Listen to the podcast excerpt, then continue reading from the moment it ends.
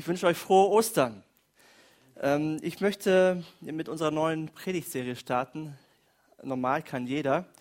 Und wir werden feststellen, Jesus war alles andere als normal. Und ich möchte mit dem Text beginnen aus Markus 16, Vers 1 bis 14. Und dort steht Folgendes. Als der Sabbat vorüber war, kauften Maria aus Magdala und Maria, die Mutter des Jakobus, zusammen mit Salome wohlriechende Öle, um den Leichnam Jesu zu salben. Sehr früh am nächsten Morgen machten sie sich auf den Weg zum Grab. Es war der erste Tag der Woche und die Sonne ging gerade auf, als sie dort ankamen. Unterwegs hatten sie zueinander gesagt, wer wird uns den Stein vom Eingang des Grabes wegwälzen? Doch als sie jetzt davor standen, sahen sie, dass der Stein, ein großer, schwerer Stein, bereits weggerollt war.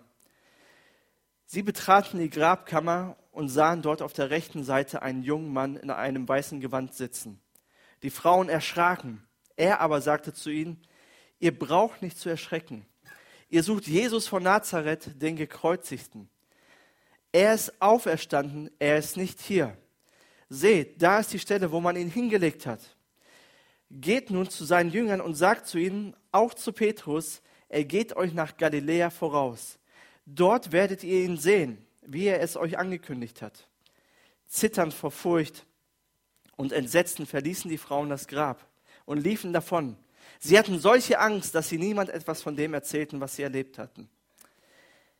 Nach seiner Auferstehung am frühen Morgen des ersten Wochentages erschien Jesus zuerst Maria aus Magdala, aus der er sieben Dämonen ausgetrieben hatte. Sie ging zu denen, die mit ihm zusammen gewesen waren und die nun weinten und trauerten und berichtete ihnen, dass er lebe und dass sie ihn gesehen habe. Doch sie glaubten ihr nicht. Danach erschienen er zwei von ihnen in einer anderen Gestalt, als sie zu einem Ort auf dem Land unterwegs waren. Sie kehrten zurück und berichteten es den anderen. Doch auch ihnen glaubten sie nicht. Schließlich erschien er den Elf, während sie bei Tisch waren. Er hielt ihnen ihren Unglauben und ihre Uneinsichtigkeit vor und wies sie zurecht, weil sie denen nicht hatten glauben wollen, die ihn nach seiner Auferstehung gesehen hatten. Meine Predigt heißt einfach unglaublich. Ostern, das ist der Kern des Christentums. Und wir haben so eine, ich kenne die Tradition zumindest so, an Ostern sagt man, der Herr ist auferstanden und der Rest sagt, er ist wahrhaftig auferstanden. Und das will ich mit euch mal machen oder üben und einfach ja, so die Auferstehung von Jesus zu feiern. Es gibt nichts Besseres, oder, als die Auferstehung unseres Herrn.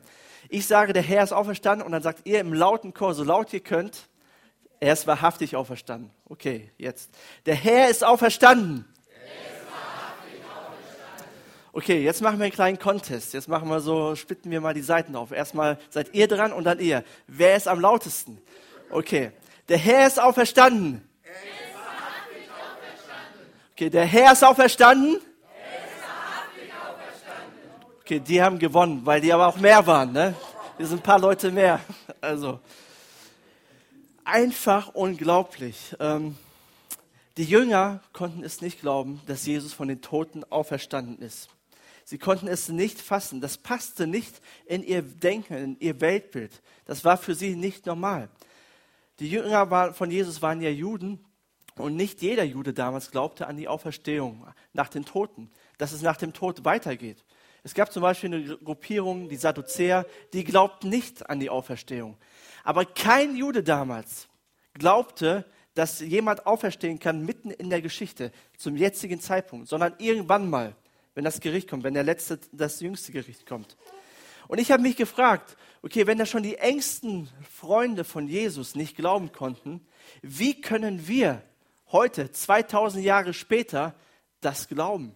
Wie ist das möglich? Wie kann es immer noch Christen geben? Und mein Wunsch ist, dass aus einem einfach unglaublich ein einfach unglaublich wird bei euch, ja? Dass ihr sagt, boah, einfach unglaublich, dass das passiert ist. Aus einem einfach unglaublich ein einfach unglaublich. Rudolf, Bultmann, ein sehr bekannter Theologe des 20. Jahrhunderts und auch leider sehr einflussreicher Theologe, der hat Folgendes gesagt über die Auferstehung. Er hat gesagt, ein solches wundersames Naturereignis wie die Lebendigmachung eines Toten, ganz abgesehen von seiner Unglaubwürdigkeit überhaupt, kann der moderne Mensch nicht als ein Handeln Gottes verstehen.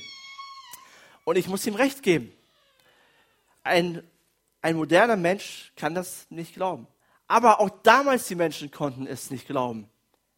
Sie konnten es nicht glauben. Und wenn es schon so ein frommer Mensch wie Rudolf Bultmann, ein Theologe, ein Prediger, ein Pfarrer nicht glauben kann, wie können wir das eigentlich glauben? Wie kann ein normaler Mensch das glauben? Und ich glaube, in der deutschen Bevölkerung ist es so ähnlich oder genauso, dass die wenigsten daran glauben können. Eine Statistik sagt, 35 Prozent der Kirchgänger glaubt das nicht. Glaubt das nicht. Ich glaube, das ist noch mehr. Und äh, die alle Nicht-Kirchenmitglieder glauben das sowieso nicht. Selbst fromme Menschen, die gesagt haben, okay, ich will diesen Jesus nachfolgen. Ich will ihn lieben. Ich will das tun, was er sagt. Ich möchte ja in den Gottesdienst gehen oder so. Selbst die haben damit zu kämpfen und zweifeln und können, ja, können es nicht ganz verstehen, manche. Und ich möchte dir sagen, wenn du so ein Skeptiker bist und so ein, vielleicht auch so ein Zweifler und Fragen stellst, du bist herzlich willkommen hier in dieser Gemeinde. Herzlich willkommen in der MG. Wir lieben alle Fragenden. Wir lieben, den, wir lieben Menschen, die suchen. Wir lieben Menschen, die skeptisch sind, die ihren Glauben oder die den Glauben auch hinterfragen. Weil die Jünger haben das auch gemacht. Sie haben nicht einfach das geglaubt, was ihnen erzählt worden ist, sondern sie haben es erstmal geprüft. Sie haben geguckt, ist das Grab wirklich leer und so weiter. Aber wir Menschen sind ja schon interessant. Wir sind bereit, jeden Schwachsinn zu glauben, oder? Hauptsache, es wird lang genug erzählt. Hauptsache, es glauben viele, die Masse glaubt es, dann glauben wir das auch. Ne, wir sehen etwas und irgendwann wird aus einer Geschichte für uns die Wahrheit. Zum Beispiel möchte ich euch das erste Bild zeigen. Das hier, ich kenne das. Das lief, glaube ich, gestern. Titanic, ne? Jack and Rose. Die Titanic gab es wirklich. Aber diese Szene aus dem Film gab es niemals. Aber Menschen glauben, dass es das tatsächlich gegeben hat, weil es im Film ist und weil es so viele gesehen haben. Und Jack and Rose gab es auch nicht. Oder das nächste Bild. Den Osterhasen, der ist süß, aber ein Osterhase kann keine Eier bemalen und schon gar nicht verstecken. Das ist ein Mythos, das gibt's nicht. Das haben sich Menschen ausgedacht. Das nächste, und da ist ja schon alles gesagt. Ne? Zum Glück sind die Kinder unten und kriegen das nicht mit. Verratet ihnen nichts, wenn ihr. Aber Menschen glauben alles Mögliche. Es muss nur oft genug erzählt werden. Sie können den größten Quatsch glauben. Aber die Ostergeschichte oder die Auferstehung von Jesus Christus war für die Menschen damals so ähnlich oder genauso. Eine Fabel, etwas, was niemals passiert ist etwas, was nicht passieren kann, etwas, was unvorstellbar ist, etwas, was eine ausgedachte Geschichte ist. Für, für Menschen damals und heute genauso. Und deswegen gab es äh, Menschen, die Gerüchte in die Welt gesetzt haben über diese Geschichte. Da möchte ich euch auch eine Bibelstelle vorlesen. Aus Matthäus 28, Vers 11 bis 15. Dort steht, während die Frauen auf dem Weg zu den Jüngern waren, liefen einige Soldaten der Wachmannschaft in die Stadt und berichteten den führenden Priestern alles, was geschehen war. Diese trafen sich darauf mit den Ältesten der, zur Beratung. Sie gaben den Soldaten eine ansehnliche Summe Geld und machten Folgendes mit ihnen ab. Sagt, seine Jünger seien in der Nacht gekommen, während ihr schlieft, und hätten den Leichnam gestohlen.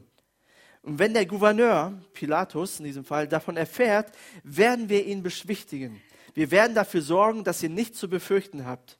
Die Soldaten nahmen das Geld und taten, was man ihnen gesagt hatte. So wurde diese Geschichte in Umlauf gebracht und es ist bei den Juden bis zum heutigen Tag verbreitet.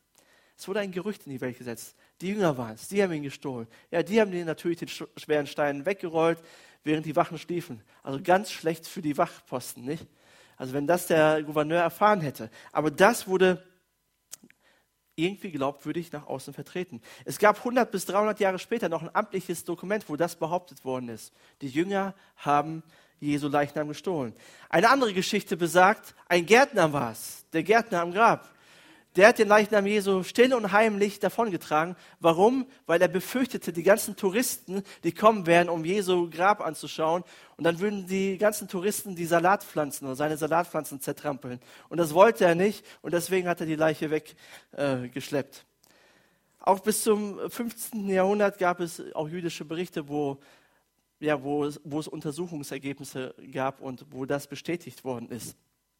Also Pro Probleme mit der Glaubwürdigkeit von der Auferstehung Jesu gab es schon immer, damals und heute.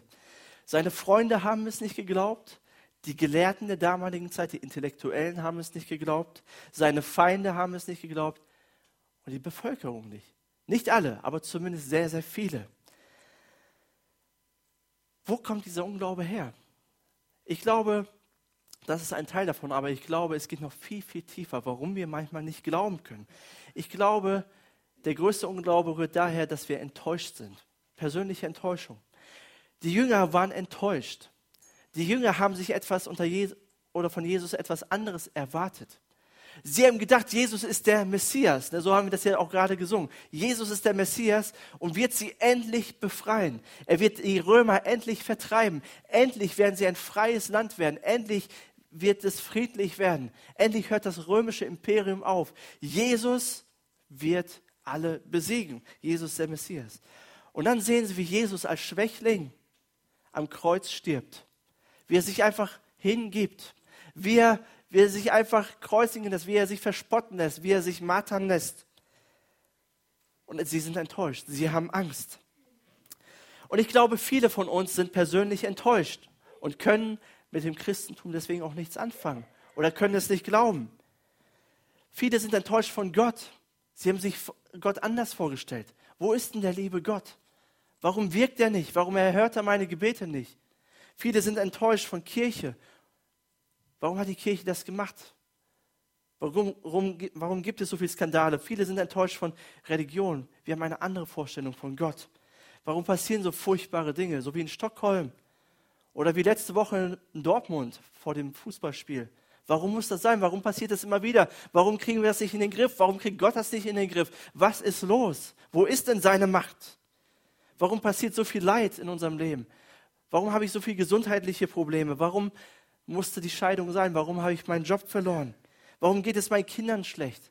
Warum habe ich einen lieben Menschen verloren? So viele Fragen. Und wir denken, was hat die Auferstehung von Jesus Christus eigentlich mit meinem Leben überhaupt zu tun? Wo ist Jesus Christus denn? Und ich glaube, Enttäuschungen halten uns in unserem Leben davon ab, an das Ereignis der Auferstehung zu glauben. Das ist das größte Ding. Und ich möchte heute ja, an diese Predigt auf zwei verschiedene Weisen herangehen. Also das, was ich möchte, ist heute, ich möchte die Auferstehung beweisen, dass sie tatsächlich passiert ist. Das ist mein Anspruch heute. Ich möchte, dass klar wird, die Auferstehung ist passiert. Es ist tatsächlich geschehen. Es ist historisch. Aber auf der anderen Seite möchte ich auch, dass die Auferstehung von Jesus nicht nur etwas Geschichtliches ist, sondern persönlich wird für dein Leben. Dass du die Auferstehung persönlich erlebst, dass Ostern persönlich wird. Aber ich möchte mit den Fakten anfangen. Christen wird ja vorgeworfen, dass sie ihren Verstand abgeben müssen an der Garderobe, nicht nachdenken müssen über ihren Glauben. Glaube einfach nur. Ob es Sinn macht oder nicht, glaube nur. Du brauchst es nicht durchdenken. Aber Jesus hat gesagt, liebe Gott von ganzem Herzen, mit ganzer Seele und ganzem Verstand. Wir Christen sollten nicht unseren Verstand abgeben, sondern wir sollten die besten Denker sein. Wir sollten die besten Fragen stellen und wir sollten unseren Glauben durchdenken. Und deswegen sind Fakten ganz wichtig. Die Jünger haben ihren Glauben auch überprüft. Vielleicht ein bisschen zu viel, was Jesus ihnen dann vorhält, aber sie haben, haben nicht jeder Geschichte geglaubt. Paulus sagt in 1. Korinther 15, Vers 13 bis 14, angenommen, es gibt wirklich keine Totenauferstehung also es gibt kein Leben nach dem Tod. Dann ist auch Christus nicht auferstanden. Und wenn Christus nicht auferstanden ist, ist es sinnlos, dass wir das Evangelium verkünden und sinnlos, dass ihr daran glaubt. Weißt du, das Christentum steht und fällt mit der Auferstehung von Jesus. Es steht und fällt mit Ostern. Wenn es passiert ist, wenn es tatsächlich passiert ist, dann sollten wir zuhören. Dann sollten wir auch zuhören, was Jesus zu sagen hat. Wenn es nicht passiert ist, dann ist das, was wir hier gerade machen, der größte Unsinn, der größte Quatsch und Zeitverschwendung. Ich meine, wir haben eine gute Zeit zusammen, wir haben gleich gutes Essen zusammen, aber ich hätte auch heute Morgen auch länger schlafen können. Also es hätte mir auch gut getan. Dann ist es wirklich ein großer Quatsch. Und das sagt Paulus hier auch. Das Christentum steht und fällt mit der Ostergeschichte. Und der erste Punkt ist, Ostern beruht auf Fakten. Ostern beruht auf Fakten. Ganz normale, logische Argumente. Warum Oster ist Ostern wahr? Und ich möchte euch so ein paar Punkte nennen und ihr findet das auch auf eurer Predigtmitschrift, die ihr gerne mit nach Hause mitnehmen könnt und nochmal prüfen könnt. Das erste ist, Jesus hat historisch wirklich existiert. Daran zweifelt keiner mehr oder ganz wenige nur noch.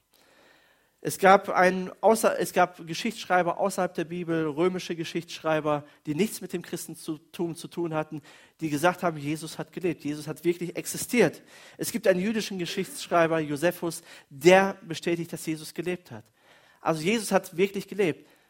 Ja, er hat gelebt, aber er ist gestorben, oder lebt er heute noch? Aber auf jeden Fall halten wir fest, Jesus gab es wirklich in der Geschichte. Das Zweite ist, die biblischen Aufzeichnungen, die wir haben, sind zuverlässig. Können wir der Bibel vertrauen? Ich möchte euch das so ein bisschen ähm, vor Augen malen. Ich habe so eine Tabelle mitgebracht und ich möchte mit euch so ein paar Werke durchgehen. Es gibt das, das erste Werk, ist von Caesar, der Gallische Krieg.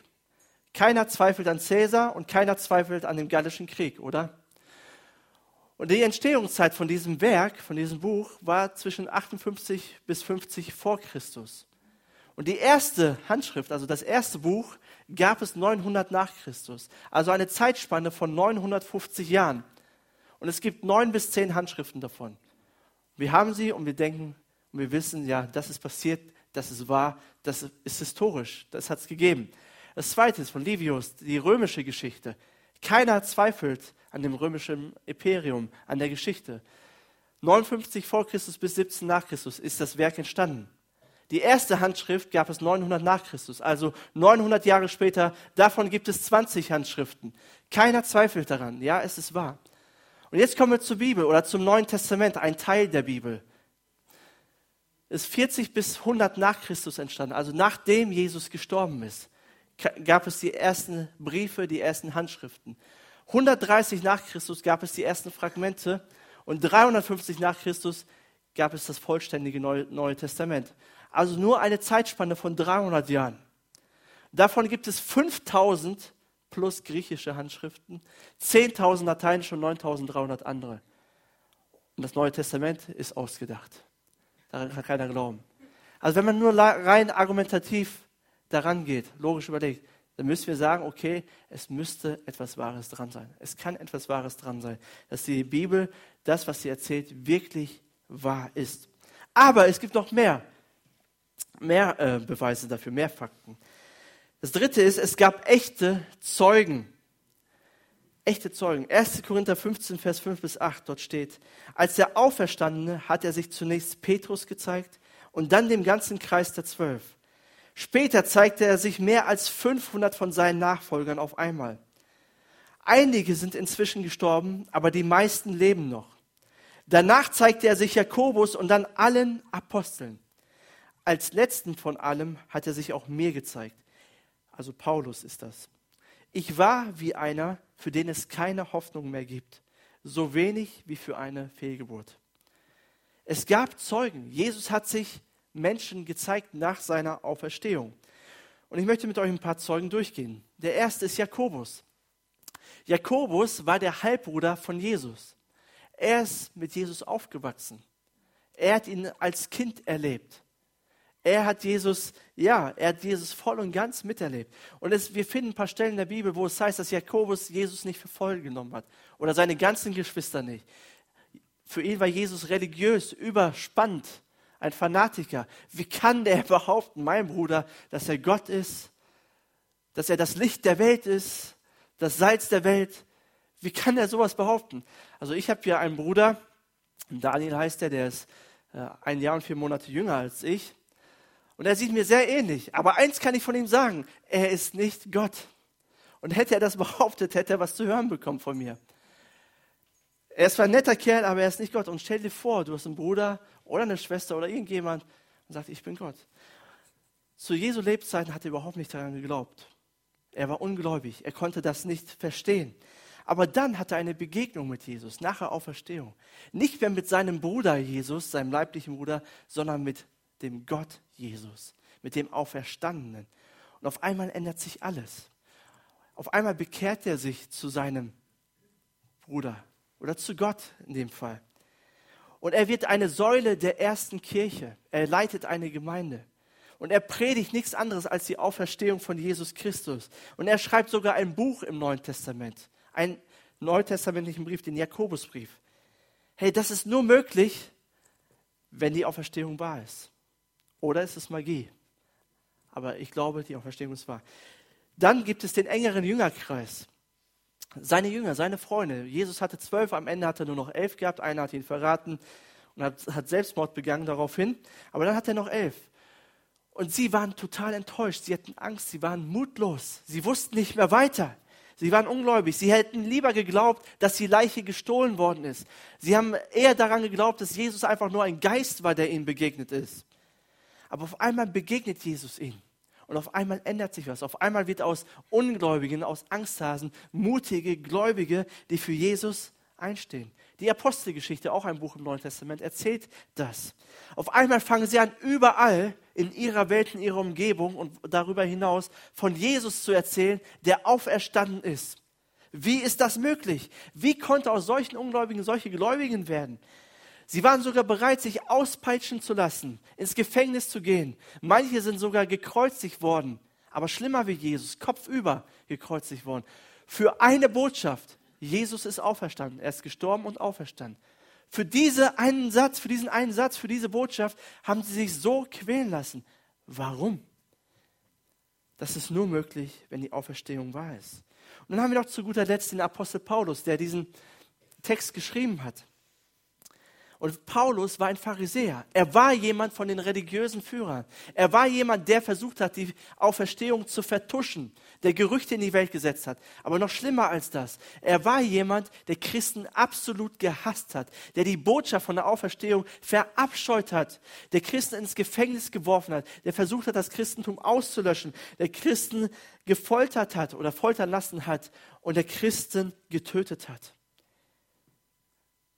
Und dann begegnet er Jesus, dem Auferstandenen. Ein bisschen später, aber er begegnet ihn. Und auf einmal ändert sich radikal was in ihm. Auf einmal fängt er an, überall Kirchen zu gründen. Und er predigt überall die eine Botschaft. Jesus ist gestorben und auferstanden. Und dafür macht er so viel Leid durch, so viel Not, so viel Hunger. Er geht ins Gefängnis. Und ich glaube, das ist nur möglich, wenn die Auferstehung wahr ist. Anders kann ich mir das beim besten Willen nicht vorstellen. Ein viertes Argument für die Auferstehung ist die Art und Weise der Auferstehung. Ich weiß nicht, wie es dir geht, aber ich liebe Heldengeschichten. Mein Lieblingsheld ist Superman, weil der ist für mich der Stärkste. Ich meine, wer den Planeten im Kreis drehen kann, wer ein Flugzeug äh, heben kann und vor dem Untergang bewahren kann, also der muss der Stärkste sein, stärker als alle anderen.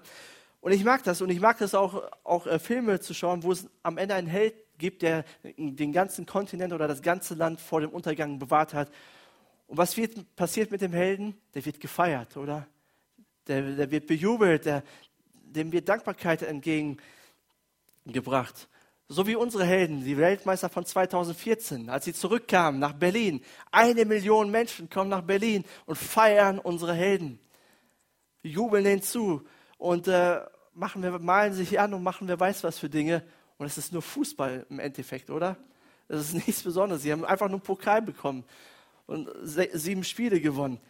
Aber Helden werden gefeiert in unserer Welt. Und Jesus vollbringt die größte Heldentat, wenn sie denn wahr ist, verbringt die größte Heldentat und keiner kriegt das so richtig mit. Still und heimlich erzählt oder zeigt er sich so ein paar Leuten. Aber keiner kriegt das so wirklich mit. Wenn ich Jesus gewesen wäre und ich habe Glück, dass ich nicht Jesus bin. Aber wenn ich er gewesen wäre, hätte ich das anders gemacht. Ich wäre am dritten Tag auferstanden. Dann hätte ich den Stein selber genommen und weggeworfen. So, dann hätte ich tausend Engel erstmal auf die Erde bestellt. Und dann wäre ich durch die Straßen Jerusalems gezogen. Und wäre durch die Straßen gegangen mit tausend Engeln hinter mir. Und hätte mich allen gezeigt. Hier, ich bin's, ich lebe. Und dann wäre ich zuerst zu den Pharisäern gegangen. Und hätte mich ihnen gezeigt. Oder hätte ich ihm gesagt, mein Reich komme, mein Wille geschehe.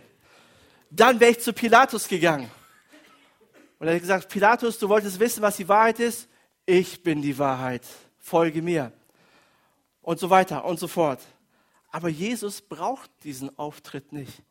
Und trotzdem ist die christliche Kirche oder die christliche Religion die größte heutzutage. Wie ist das möglich? Obwohl Jesus das versucht hat, so still und heimlich wie möglich zu machen. Ich glaube, das ist nur möglich, wenn die Auferstehung wahr ist. Und der fünfte und letzte Grund ist, die Frauen sind der größte Beweis für die Auferstehung.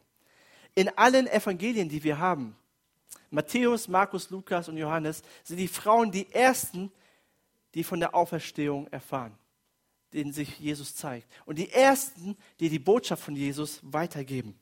Maria Magdalena ist die erste Predigerin oder Verkündigerin von der Auferstehung von Jesus.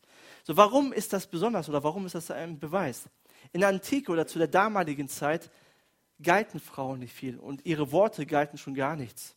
Frauen wurden nicht vor Gericht geladen, für, um Zeugendienst zu vollbringen. Ihnen wurde einfach nicht geglaubt. Sie können erzählen, was sie wollen, das macht nichts. Und ich frage mich, warum macht Jesus das? Warum zeigt er sich den Frauen zuerst, um die Botschaft von der Auferstehung in Umlauf zu bringen? Also ich kann nur eins sagen, Jesus konnte vieles, aber Marketing war nicht sein Ding. Marketing hat er nicht so gut hinbekommen, oder doch? Ich meine, es gibt keinen Grund, das festzuhalten, das aufzuschreiben, dass Jesus den Frauen zuerst begegnet ist. Weil jeder, der das gelesen hätte damals, hätte gedacht, okay, das ist alles nur Quatsch, alles nur Lügengeschichten. Das ist gar nicht passiert. Es gibt gar keinen Grund, das zu, äh, aufzuschreiben. Es sei denn, es ist tatsächlich so passiert. Und Jesus hat überhaupt keinen Stress damit, dass das so passiert ist. Jesus hat das bewusst gemacht. Und das ist für mich der einzige Grund. Ich möchte abschließen mit den ganzen Argumenten. Ich hoffe, das hilft dir und vielleicht hilft es dir auch weiter nachzudenken darüber und das nochmal zu prüfen und weiter tiefer da reinzugehen. Aber ich glaube, Restzweifel werden immer da bleiben.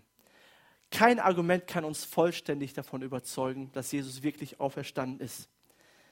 Aber was wir sagen können oder was ich festhalten möchte, ist, es ist wesentlich wahrscheinlicher, dass die Auferstehung von Jesus passiert ist, als dass sie nicht passiert ist. Wesentlich wahrscheinlicher. Ein französischer Autor hat gesagt, historisch gesehen ist niemand in der Lage zu sagen, ob Jesus lebt oder ob er am 7. April 30 für immer gestorben ist. Was man mit Sicherheit sagen kann, ist, dass etwas in jenen Tagen geschehen ist, dass nachdem es jene Männer und Frauen bewegte, bis heute die ganze Welt bewegt. Und das müssen wir zugeben. Das ist so. Die ganze Welt heutzutage noch, 2000 Jahre später, hier in Peine, hier in Deutschland. Sonst wärt ihr nicht hier. Sonst gäbe es nicht so viele Christen. Aber das zweite, der zweite Punkt ist, Ostern muss erlebt werden. Das ist der zweite Punkt. Es ist gut, Fakten zu haben, aber Fakten überzeugen uns nicht komplett, zumindest mich nicht. Man kann immer Gegenargumente finden, man kann immer argumentieren. Auch die Jünger hat das nicht komplett überzeugt. Sie haben das leere Grab gesehen, sie haben die Geschichten gehört, aber sie haben erst daran geglaubt, als sie Jesus gesehen haben, als sie es erlebt haben. Adolf Pohl, auch ein bekannter Theologe, der sagt Folgendes. Niemand, und wenn er noch so dicht umgeben ist von einer Wolke von Zeugen und Wundern, glaubt an den Auferstandenen, ohne selbst ein Auferweckter zu werden. Ostern glaubt man letztlich nur durch persönlich erfahrenes Ostern. Ostern wirst du nur glauben, wenn du selber in deinem Leben erlebst. Wenn du selber, ja, wenn Jesus dir begegnet. Und ich möchte von einer Begegnung sprechen. Und zwar über die Maria Magdalena, von der haben wir schon gehört. Und sie hatte eine besondere Beziehung zu Jesus. Jesus hat sie frei gemacht. Von sieben Dämonen haben wir gelesen. Sie war total durcheinander. Ein Mensch, der ausgegrenzt ist. Und dann begegnet sie Jesus. Jesus macht sie frei.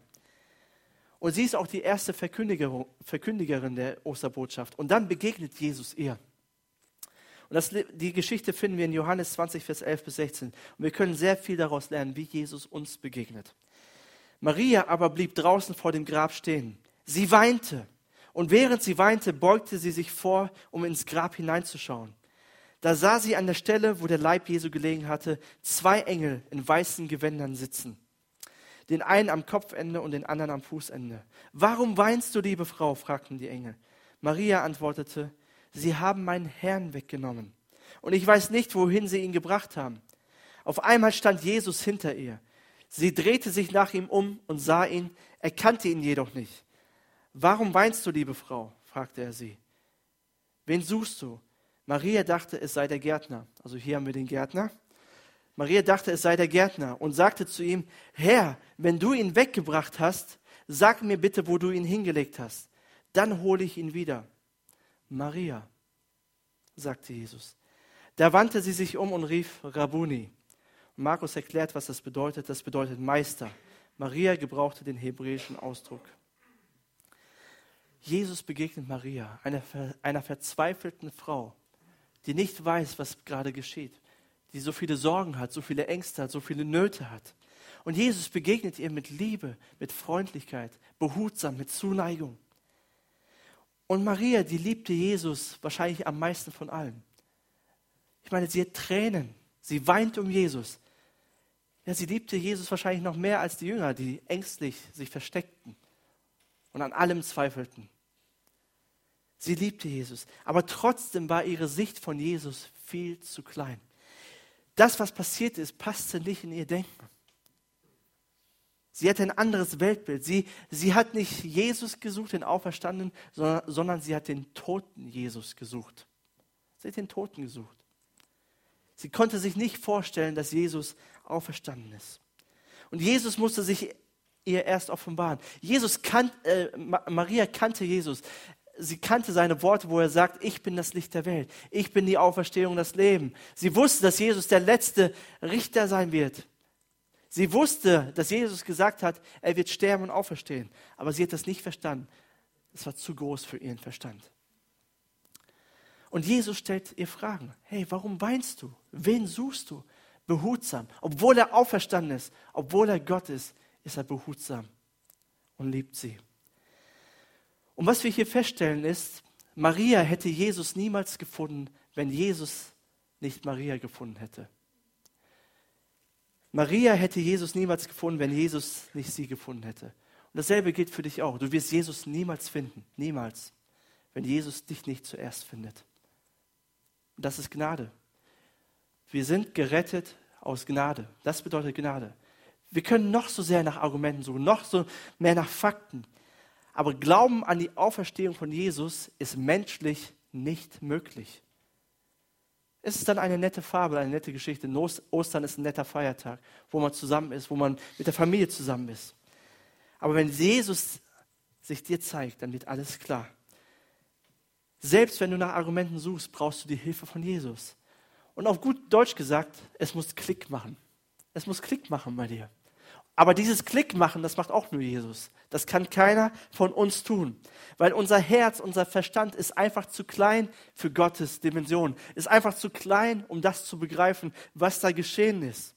Weil unsere Kultur, unsere Familie, unsere Erziehung, unsere Schule, unsere Arbeit, alles prägt uns und alles sagt uns, Gott ist zu klein. Wo ist denn Gott? Wer ist denn Gott? Wie ist denn Gott? Wo ist denn hier? Das kann doch gar nicht sein. Alles erzählt uns das. Deswegen ist unser Verstand, unser Herz viel zu klein. Wir können uns das gar nicht vorstellen.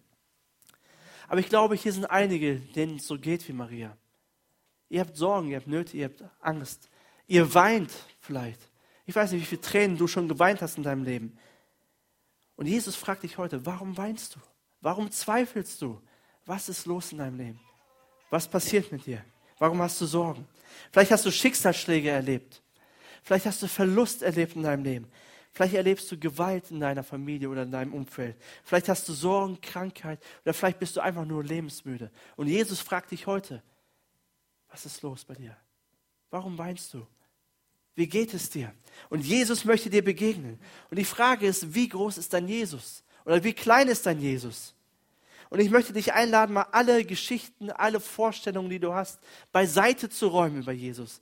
Jesus will dir wirklich oder will, es, will, dass es bei dir Klick macht. Er will dir seine Größe, seine Liebe, seine Gnade zeigen. Wie zeigt sich Jesus Maria? Wie wird ihr alles klar? Er nennt ihren Namen. Er sagt Maria. Das ist alles. Hey, und es gibt nichts Schöneres, wenn Jesus deinen Namen nennt. Ich kann mich noch erinnern, wo Jesus meinen Namen gesagt hat, Matthias. Und auf einmal ist alles klar. Weil das so eine Liebe ist bei Jesus. So eine Gnade. Er ist auferstanden. Er ist der König. Er ist der Herr. Und er liebt uns trotzdem. Und er begegnet uns. Und er nennt deinen Namen. Er hat deinen Namen gerufen. Wo, woher weiß ich das? Am Kreuz hat Jesus deinen Namen schon gerufen. Vor 2000 Jahren, als Jesus am Kreuz gestorben ist, hat er deinen Namen schon gerufen. Er hat es schon getan. Am Kreuz hat Jesus schon seine Liebe zu dir bewiesen. Du brauchst die Liebe Gottes nicht mehr suchen oder irgendwie verstehen wollen, sondern er hat es schon bewiesen. Er hat es schon gezeigt, dass er für dich gestorben ist. Er hat deinen Namen genannt. Und er möchte dir neue Hoffnung geben. Er möchte dir neuen Mut geben, neue Freude, neue Lebensqualität. Er möchte deine Sorgen nehmen. Er möchte ein Gott sein, der mit dir ist. Der sagt, hey, hab keine Angst. Ich bin bei dir. Maria, ich bin's doch. Ich bin bei dir. Am Kreuz sehen wir und an der Auferstehung sehen wir, dass Gott mit uns ist, dass Gott mich liebt, dass Gott dich liebt. Und wir sehen, dass das Beste noch kommt. Gott kennt meinen Namen, Gott kennt deinen Namen. Und wenn Gott deinen Namen kennt, dann kann dir nichts mehr passieren. Dann kann dir nichts mehr passieren, weil er auf deiner Seite ist. Das bedeutet nicht, dass alles Sonnenschein wird in unserem Leben und alles super wird und alle, alle Probleme gelöst werden. Aber das bedeutet, du hast Sicherheit in deinem Herzen, dass Gott dich liebt und dich durchträgt und dass das Beste noch kommt. Das bedeutet es, dem Auferstandenen zu begegnen. Und wie reagiert Maria darauf, nachdem Jesus sagt, Maria? Sie sagt, mein Meister oder mein Herr oder mein Chef, mein Gott, sagt sie. Gott hat schon deinen Namen genannt. Jesus hat deinen Namen genannt, schon vor 2000 Jahren. Und heute wartet er darauf, dass du seinen Namen nennst. Das ist das, was wir tun müssen. Weil ansonsten bleibt alles, was ich so erzählt habe, eine nette Theorie. Aber wir müssen uns bewusst dafür entscheiden, ob wir das wollen oder nicht. Wir müssen Gottes Namen nennen. Und da reicht es auch schon, einfach zu sagen, mein Gott, das reicht. Ich brauche dich. Du musst tätig werden. Und nur dann wird Ostern eine wirkliche Realität in deinem Leben. Und ich möchte dich einladen, das heute einfach zu tun und zu sagen, mein Gott, ich verstehe immer noch nicht alles, aber ich weiß, du bist mein Gott und ich will, dass du auf meiner Seite bist. Und ich will, ich will dir gehören, ich will dir nachfolgen. Und Dietrich Bonhoeffer, ich mag ihn sehr und er hat einen richtig schönen Satz über Ostern gesagt. Er hat gesagt, wer Ostern kennt, kann nicht verzweifeln. Wer Ostern kennt, kann nicht verzweifeln. Wenn du Ostern wirklich erlebst, dann hast du Hoffnung für die Ewigkeit. Lass uns zusammen beten.